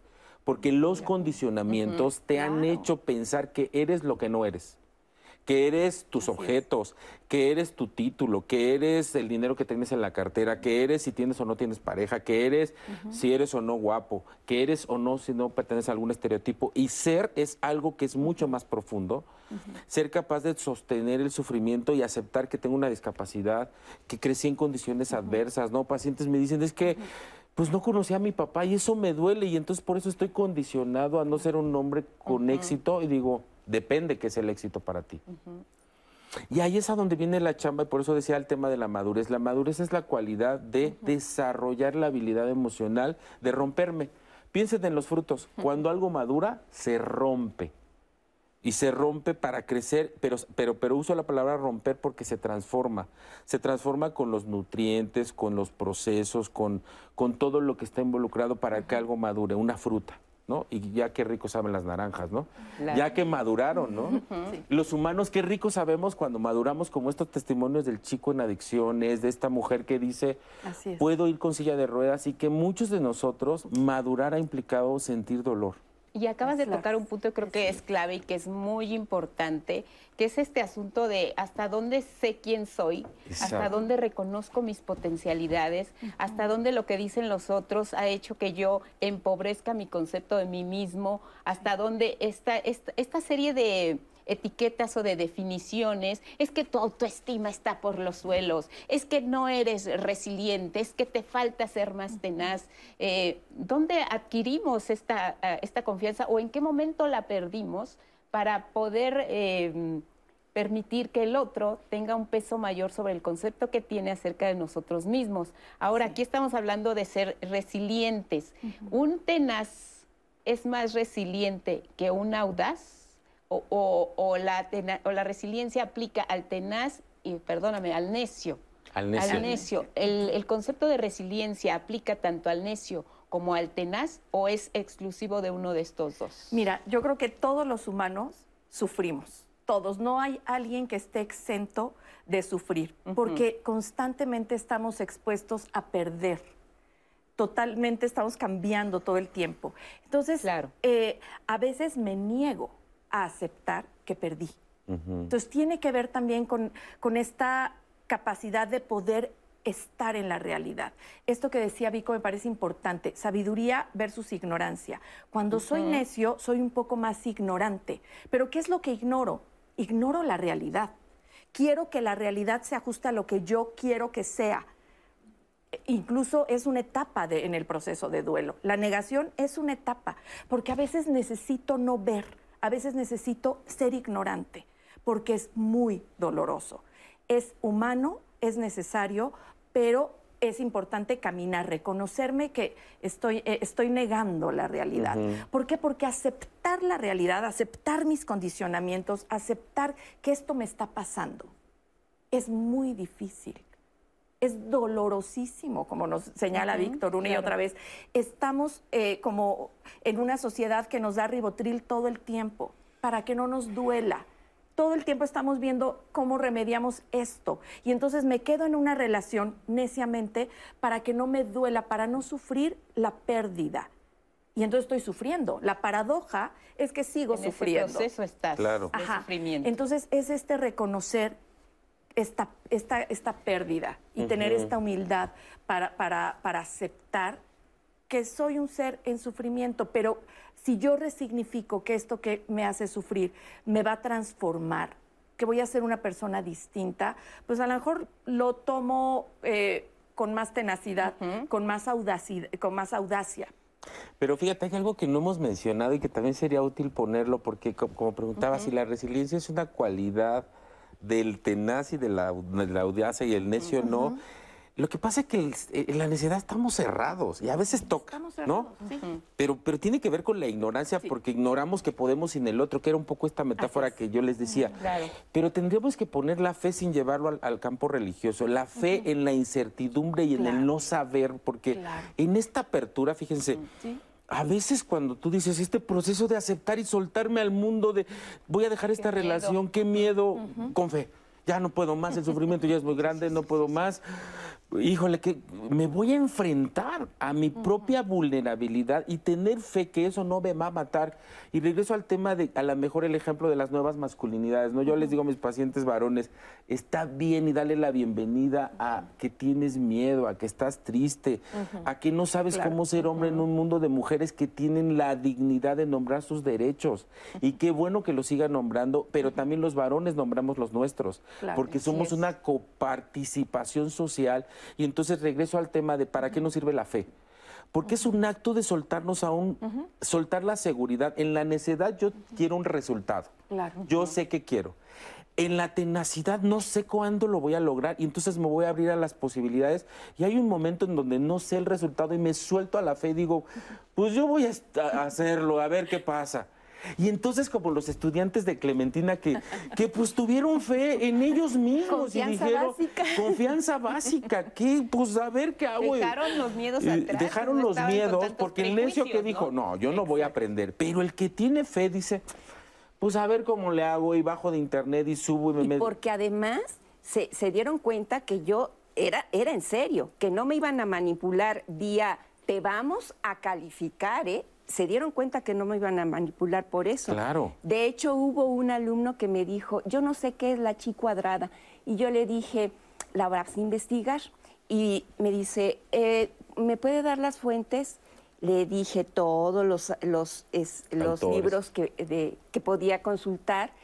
Y como quien no quiere la cosa, le dije, ah, y por ahí consulta estadística no paramétrica, porque yo sabía que la chi cuadrada estaba en la estadística no paramétrica. Y ya después que hubo las exposiciones, mi alumno se da cuenta dónde estaba la chi cuadrada y yo lo único que dije, ya sabemos dónde está la chi cuadrada. Entonces él aprendió porque su temor era la estadística. Me hablan de Claro. estadística y no, por favor, olvídenlo. Y sin embargo, él se dio cuenta de sus capacidades y eligieron un tema importantísimo. Eligieron el tema de los químicos, los medicamentos. Y eso nos lleva también a entender cómo como psicólogos ellos estaban sabiendo qué era su área de oportunidad exactamente Claro. y en dónde podían ayudar mejor a sus a sus pacientes en un futuro y dijeron, de aquí somos, vamos con los fármacos. ¿Por qué? Porque de ahí, como bien lo has dicho, ahorita con la pandemia y como bien dijiste, sociedades de ribotril y demás, y los estereotipos, ¿quién nos ha dicho que, quiénes son exitosos y quién no? Pero además la ahí también- mercadotecnia. Pero ahí también aplicaron, Pobre aplicaron la cuestión de la, de la tenacidad, porque ellos no se cerraron a una sola posibilidad. Tú les diste alternativas y ellos supieron Exacto. leer la postdata y supieron ver las letras chiquitas del comentario de la Claro. maestra. Aplicaron ahí una cualidad importante que es la tenacidad. Ahora vamos a ver en qué aspectos la de la vida, resiliencia. de ahí la resiliencia Y la también. resiliencia siempre va a estar en la tenacidad, nunca en la necedad. Nunca en la necedad. Yo mm, quisiera concluir con esto, esta, esta pregunta. claro. La necedad es al núcleo narcisista donde está la cerrazón, la ignorancia de no querer ver al otro y solamente lo que yo digo eh, se impone, y la tenacidad está en ver mi entorno conforme a mis capacidades, saber en qué parte de la curva tengo que ser resiliente para aguantar el sufrimiento y despegar hacia adelante, modificándome y brillando aún mejor. Vamos a ver si las personas que les preguntamos en qué aspecto de su vida creen que son tenaces coinciden con Clementina. Vamos a ver. Vamos a ver. Soy perseverante en mis metas personales, en todos mis objetivos personales y profesionales. Uno, en echarle ganas, sobrevivir este, en el trabajo, porque si no, pues uno se va para abajo. Sí, sí, soy tenaz, perseverante y constante. Pues buscando formas para poder obtener más ventas y trabajar más, que es lo que me hace hacer, pues, tener dinero. Bueno, pues ahí la llevan, ¿no? Como maestra, ¿qué les pones a, quienes estuvieron participando en el sondeo? ¿Acertaron? ¿Saben en qué momento de su vida ser tenaz? Pues me parece que están muy claros en saber que necesitan conocer sus capacidades y tener un propósito y un objetivo.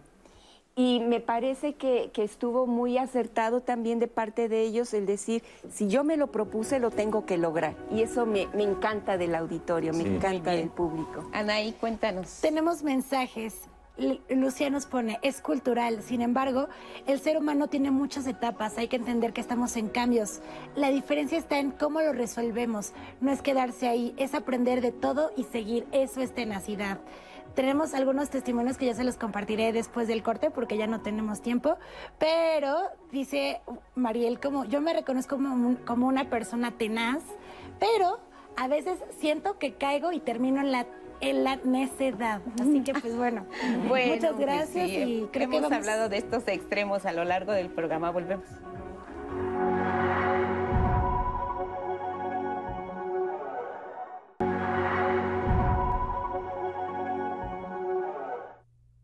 Aquel que tiene un porqué para vivir se puede enfrentar a todos los comos. Friedrich Nietzsche, filósofo alemán.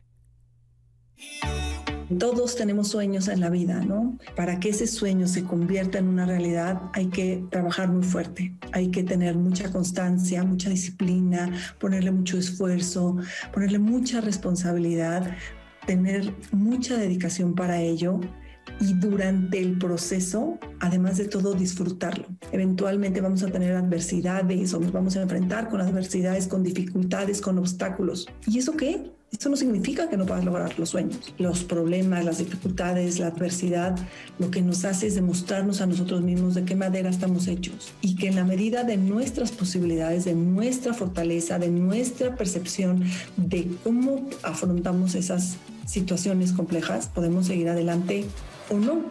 Y la decisión está en cada uno de nosotros. Todo sueño lleva un por qué lo quieres lograr, hacia dónde va, es relevante en tu vida, es importante, por qué, para qué. Todos los nados que yo he hecho, específicamente los nados del proyecto Ocean Seven o Siete Mares, tuvieron un, un porqué atrás de lo que implica deportivamente un nado de esta naturaleza.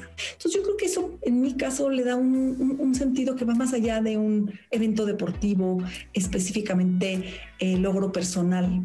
¿no? Me parece que es una forma de abrir caminos, de, poner sobre la mesa que puedes hacer algo que sí te genere a ti un beneficio, que te genere crecimiento, que te genere fortaleza, pero al mismo tiempo que a los que tienes a tu alrededor les genere lo mismo.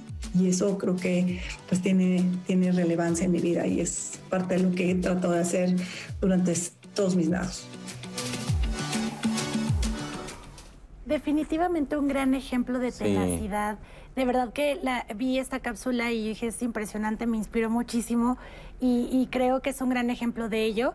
Y también hemos recibido comentarios y quiero compartirles este particularmente de Sergio Arturo Hernández Hernández, que creo que también es un excelente ejemplo de tenacidad, que no estuvo tal vez en video, pero sí nos dejó su comentario en Facebook. Él nos explica que tiene una discapacidad motriz. Mm.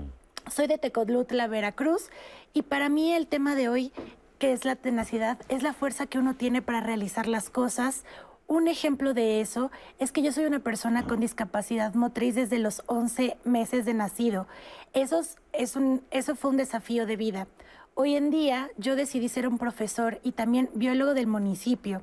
Tengo 51 años de edad y tengo la tenacidad de realizar las cosas y soy terco, pero también tenemos que tener confianza en uno mismo y eso me ha llevado a ser reconocido en donde yo estoy. Y creo que es eso, a pesar de las adversidades, entender también qué quieres y qué es luchar por lo que quieres, ¿no? Y buscar tus objetivos. Y pero, fíjate, no sé si ya terminaste, pero esta parte tan profunda de tener un para qué y un cómo porque ciertamente a veces el para qué no es tan fácil como este hombre que nace con esta experiencia de salud, que lo enfrenta a la adversidad de su circunstancia en un mundo de personas que tienen otras posibilidades que él no tenía y desde ya se enfrenta a esta realidad. Hoy este ejemplo de tenacidad me parece que es inspirador, como muchos que habemos en México y en el mundo, y que hay que hablar más de ellos, porque ciertamente no todo mundo tiene este privilegio de darse cuenta a tiempo que tiene posibilidades. Eh, vemos que grandes problemas de salud mental y de enfermedades emocionales están relacionadas a que la gente pierde la fe en sí mismo. Claro. Pierde la capacidad de creer que puede hacerlo como este hombre. Cuando ven estos testimonios, hay gente que los toma para decir, sí puedo, ¿no? Sí, Como apoyo. Pero hay quien dice, mira, este hombre pudo y yo todavía estando bien, sin ninguna diferencia, y, y perdón por usar la palabra bien, quiero ser muy cuidadoso, no teniendo una discapacidad, yo no he hecho nada en mi vida. Y ahí está este salto a mirar cuáles son las capacidades que este ejemplo de ver mi diferencia me da en esta posibilidad de, recuperar esta mirada de quién sí soy, cuestionarnos, porque el tema es complejo, porque muchas veces eh, entrarle al esfuerzo y al dolor de, bueno, ¿qué tengo que hacer para llegar a ser maestro? enfrentarme a, la adversidad del mm, mundo, porque no es algo simple. Mm. A veces, muchas veces la adversidad la podemos cosificar, lo, estamos viviendo como sociedad, la pandemia no ha terminado y la pandemia solo hizo evidente lo que es en la vida. Claro. La vida está llena de adversidad y que a veces la adversidad no nos da igualdad de circunstancias a todos. Y creo que, Víctor, lo que dices es súper valioso, el entender nosotros qué somos capaces y no, y también entender en el contexto en el que nos encontramos. Porque Mónica Suárez nos pone en una llamada y creo que sí es valioso quedarnos con esta reflexión. Una persona debe de tener cuidado con los calificativos de necio y tenaz, porque a veces las otras personas se equivocan y dependiendo de sus intereses personales pueden calificar como necio para que desistas de lograr sus objetivos una persona no se debe dejar influenciar por lo que digan los otros mientras no se perjudique a sí mismo y a terceras personas, que continúe insistiendo para lograr sus metas. Y yo les había dicho hace rato que había salido la palabra egoísmo un poco y, también envidias, porque eh, justo mencionaban mucho de, ok, es que yo recibo mucho el calificativo de necio o tal, pero es porque ven que estoy logrando mis objetivos o ven que este, estoy consiguiendo lo que yo proponía. Entonces la gente me tacha de necio o necia, pero realmente es algo que yo tenía muy claro, objetivos y pues vamos luchando y enfrentándonos frente a eso. Y ellos decían, seguro es porque existe algún tipo de envidia. Y fíjate que tocas algo importante y a mí me conecta con algo que decía esta nadadora en su testimonio tan valioso. Esto lo hago para abrir caminos. Fíjate cómo salgo de mi egoísmo para abrir caminos al otro. O sea, qué tanto mi tenacidad, mi audacia, mi valentía invita al otro claro. a abrir camino. ¿Qué tanto estas personas con, capacidades especiales que, que, tocan su unicidad y desde su unicidad trascienden, autotrascienden. Y fíjate que esto nos habla de esta capacidad que tenemos los humanos de conectar con lo local, con lo único, con lo diferente hacia afuera, hacia lo universal. O sea, cuando yo soy consciente de lo que me hace distinto, único e irrepetible, puedo invitar al otro no a, que haga lo mismo que yo, a que, conecte con su propia unicidad para que la trascienda. Eso que decía Fernanda, ¿no? En, en, el corto puedo autotrascender desde mi localidad, desde esta unicidad. Pero tengo que estar consciente y defender mi unicidad, porque aparte no la puedo modificar. Esto soy. Entonces creo que es este egoísmo versus autotrascendencia. Cuando soy necio puedo ser muy egoísta, cuando soy tenaz puedo autotrascender e invitar a los otros a abrir caminos. Y yo creo que todos estos testimonios que hemos eh, visto y escuchado y los que nos comparten en redes nos están dando una gran oportunidad a todos. La oportunidad de hacer un alto y de saber si tengo esta inquietud dentro de mí que me hace pensar que eh, aún no teniendo alguna discapacidad, pues no he hecho nada entonces ahí, ahí estás, eh, tienes esa inquietud de que no estás satisfecho contigo mismo y viene la oportunidad de descubrir qué quiero hacer. Démonos esa oportunidad de saber si estamos satisfechos o no con lo que hemos logrado para poder hacer ese cambio que nos lleve al crecimiento más allá del progreso, que es lo que hemos venido diciendo. El testimonio de la nadadora efectivamente hace eco de que no es solo un logro personal.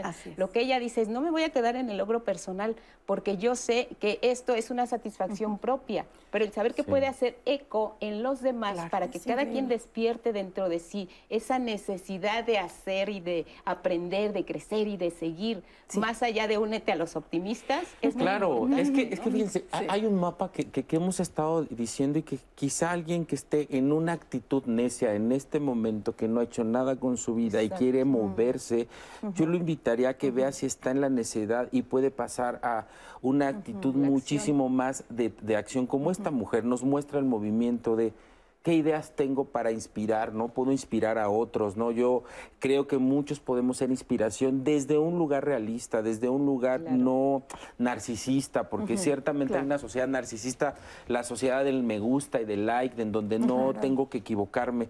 Y entonces este cuestionamiento, estoy siendo necio, y esa es mucha de la confrontación que nos toca en la vida hoy, cuestionarnos cuáles son nuestros para qué. ¿Cuáles son nuestros cómo? porque quizás nuestros cómo nos están indicando que no tenemos claro el para qué. ¿Para qué voy a estudiar otra maestría? ¿Para qué voy a hacer ejercicio? ¿Para qué voy a ir a la escuela? ¿Para qué voy a trabajar? Ciertamente, si yo tengo claro el para qué encontrar el cómo, como tus estudiantes de psicología, quiero ser un buen psicólogo, quiero ser un buen clínico, ¿Cómo voy a hacer un buen clínico si no estoy atreviéndome a hacer un examen y atreverme a buscar desde todos mis recursos mis mejores actitudes? Y es ahí a donde a veces los objetivos tenemos que replantearnos, que sean objetivos y estos para como empezar a puntualizar, ¿cómo logramos estos para qué? Claro. Con nuestras necesidades auténticas. ¿Cuáles son nuestras necesidades auténticas? Ya lo decías, ver mi unicidad, mi particularidad y decir bien, ¿dónde estoy? ¿Cuál es mi contexto? Mis necesidades reales, necesito conocerme. Que no esté basada en ideas irreales, que no sea un yo irreal, irreal. Ay, quiero ser Michael Phelps. ¿Usted creen que a mis 48, aunque me veo de 20, tengo 48, voy a ser un nadador profesional? No, pero puedo ser un deportista que nade por salud. que tenga un principio en ideas optimistas realistas, optimistas no desde un lugar fantasioso, sino desde un lugar concreto, ok, voy a nadar por salud, voy a hacer ejercicio, lo necesito. entonces el, tercer lugar importante que, tiene que ver con tener pequeños logros, porque a veces queremos un resultado de ya quiero la medalla de oro, quiero ir a los Juegos Olímpicos. Y le digo, no, o sea, para llegar allá hay que chambearle muchísimo. Fíjense, yo les voy a decir algo en las adicciones. Mucha gente dice, las adicciones están creciendo. Créanme que ser adicto es una cosa de echarle ganas no se hacen adictos de la noche a la mañana. La gente para hacerse adicto le chambea, ¿eh? Es bastante. le invierte dinero, le invierte dinero, tiempo. Al principio sabe feo. Y cuando digo esto no lo digo en son de burla, porque nos detenemos a no oír todo lo que nos está pasando y seguir insistiendo en algo que los lleva a destruir su vida. Cuando eres capaz, y lo digo por esta razón, de ser tenaz es una apertura a aprender de mis errores, de mis equivocaciones y ir con un objetivo realista. Realista, ¿ok? De a poquito.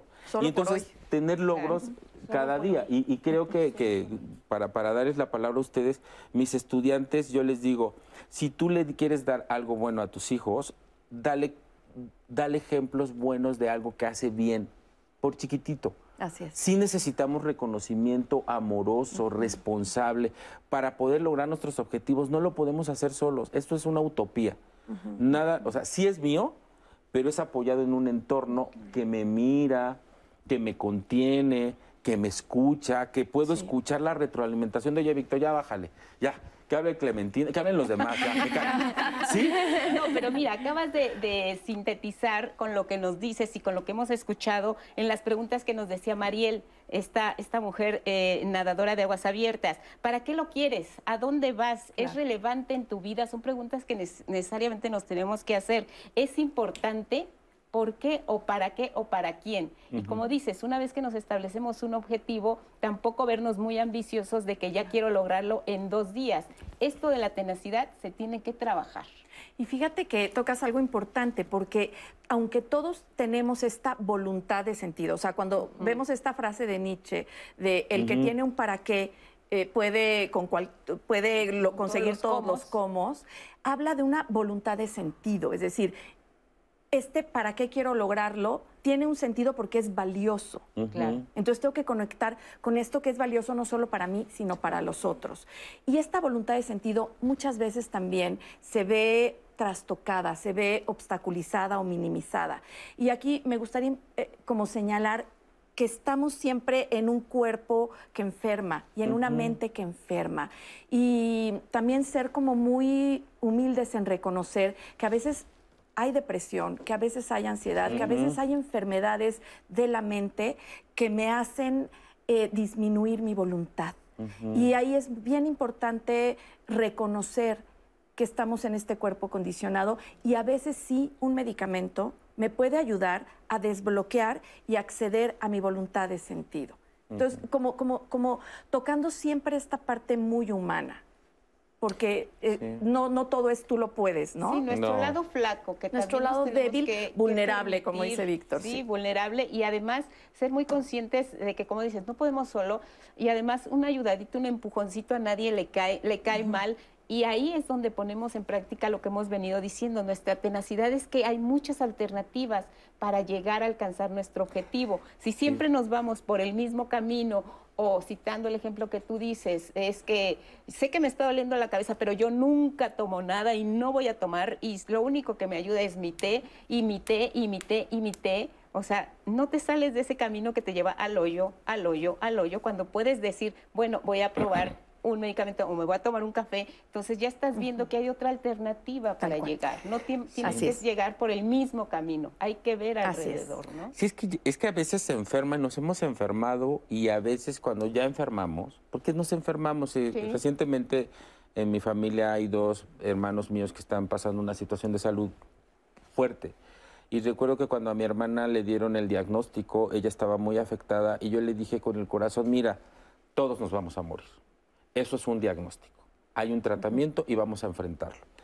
Y lo que yo le decía, porque hablando de la medicación, y necesitas además de ir al médico y que te hagan este tratamiento que le van a hacer y que confiamos que, que- que va a salir adelante, le digo, además necesitas de apoyo terapéutico. Y a veces hasta de un fármaco a- para nivel emocional.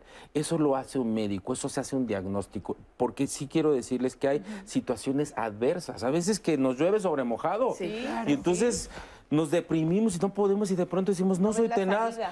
Mm, Yo a algunos de mis pacientes les digo, si eres tenaz, mi hermano, lo que pasa es que se te murió tu hijo, momento, este, perdiste el trabajo, estás encerrado hace un año, este, necesitas apoyo y apoyo de ser compasivo y no desde este lugar narcisista de yo tengo que poder, sí, sí tenemos la capacidad, pero a veces estamos enfermos y como le decía mi hermana que lloraba y que la amo muchísimo y que le mando un abrazo desde y le acá deseamos pronta recuperación. pronta a ella y recuperación a, su tema de salud y a mi otro hermano que los amo profundamente. Pero a mi hermana le decía, tú puedes hacer lo que quieras con ese diagnóstico. Claro. El diagnóstico no eres tú, Así eso es, es. solo eso es algo que nombran los médicos. Entonces, no nos diagnostiquemos como necios o como tenaces, seamos seres en un mundo de posibilidades, que a veces el mundo se pone bien oscuro. Y le digo a mi hermana, no, no está padre lo que te está pasando, no, no, no está padre y no está padre para ti, para mí, para mis sobrinos, pero lo que sí está padre es que también estas experiencias como la de la enfermedad, un asunto de adversidad, nos abre posibilidades al amor a la comunicación. A yo no sé, necesitamos ayuda, pedir apoyo, tomarme una pastilla, hacer ejercicio, llorar, ¿no? Yo cuando... Y a la fe. A la fe, ¿no? Querida Clementina, porque fíjese, yo a mi hermana le decía, no llores, no, llora todo lo que necesites, pero sécate las lágrimas y lo que sigue, sigue. vamos al doctor. Y, y yo le decía a mi hermana, dime qué, qué es lo que te hace llorar, porque yo no soy su terapeuta, soy su hermano y lloro como hermano, porque yo le doy terapia a mis pacientes, no a mi familia. Pero le digo porque eso no es igual a muerte, es un diagnóstico. ¿Qué te dijo tu hermano?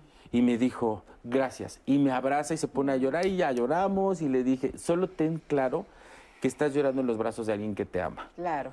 Entonces, a veces, para abrirnos a la tenacidad es abrirnos a la vulnerabilidad de que cuando nos está pasando algo duro, Ahí nos cerramos y, Y hay que rendirse, ¿no? Sí. Un, poco, un poco me habla como de esta actitud de rendirme y en ese rendirme gano. En este rendirme estoy consiguiendo ser más humano. Entonces es esta humildad y esta honestidad conmigo mismo para saber que hoy lo que puedo es solo esto. Sí, reconocer tus límites y aprender que a veces no siempre eh, perder es ganar. Eh, no siempre tienes que ganar, sino que perdiendo ganas algo, ¿no? Saber retirarse. Si pierdes ganas. Retirarse, a tiempo. Yo lo que podría agregar a lo que han eh, compartido Estela y Víctor es el, la necedad nos lleva a la autodestructividad. Claro. La tenacidad nos lleva a construirnos y a construir con los otros. La necedad, si nosotros no la paramos a tiempo, no vamos a saber cuándo retirarnos a tiempo, cuándo rendirnos a tiempo.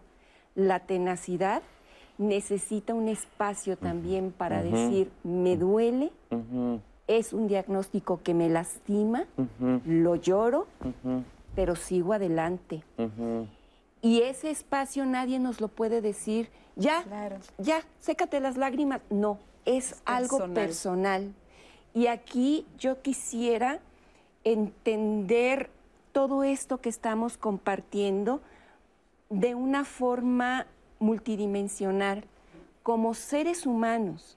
Y como seres humanos somos bio, psico, sociales y espirituales. Por eso yo le comentaba ahorita a Víctor, y la fe. Porque si bien nosotros tenemos este cuerpo que a veces nos responde y a veces no nos responde, tenemos la capacidad psicológica de decir cuáles son mis posibilidades y qué puedo hacer ante esto. Y aunque me digan lo que me digan, yo voy a hacer lo que esté de mi mano, porque si también me dedico a hacer cosas que no están de mi mano, caigo en la necia y tampoco. Y ahí no avanzamos. Y socialmente saber pedir ayuda, saber decir, ¿sabes? Hoy necesito un abrazo porque estoy triste por este diagnóstico. Hoy necesito llorar ese diagnóstico porque no es agradable y me duele y me lastima. Y espiritualmente, cada quien como entienda y desde la religión que, tenga, en lo que crea y espiritualmente con lo que se conforte, me gustaría resumirlo con la terapéutica que tienen los grupos de doble A, que es el poder superior. Cada quien a su poder superior decirle, dame fuerza, porque sé que no eres un mago, no eres Shazam, que me va a sacar aquí la... No, dame fuerza y con esa fortaleza enfrentar esta adversidad a la que tengo que estar dándole todo lo que está de mi mano. Muy bien. Adelante. Qué bello. Y fíjense ahorita que, que, decías como, como, como, ser compasivos con lo que vamos necesitando, porque eh, ponía este ejemplo de mi vida personal que estoy viviendo y que no está todavía resuelto y que mientras eh, lo, ponía me sentía orgulloso de que gracias a las pérdidas he podido crecer. Perder es crecer, aunque perder no siempre se siente bonito.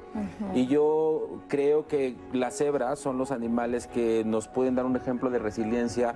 Eh, coexisten en el mismo lugar donde están sus depredadores. Y cuando son agredidos tienen que huir y temblar para después regresar al mismo lugar a donde tienen que comer. Y lo que yo quiero decirles es que regresen a su corazón. Gracias, Gracias a todos. Hasta luego. Gracias.